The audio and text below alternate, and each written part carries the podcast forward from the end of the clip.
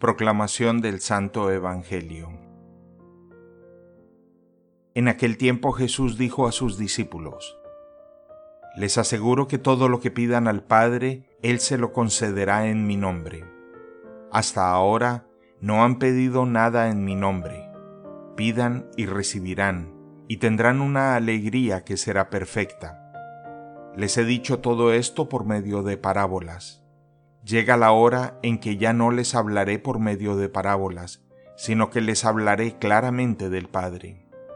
Aquel día ustedes pedirán en mi nombre, y no será necesario que yo ruegue al Padre por ustedes, ya que Él mismo los ama, porque ustedes me aman y han creído que yo vengo de Dios. Salí del Padre y vine al mundo. Ahora dejo el mundo y voy al Padre. Palabra del Señor.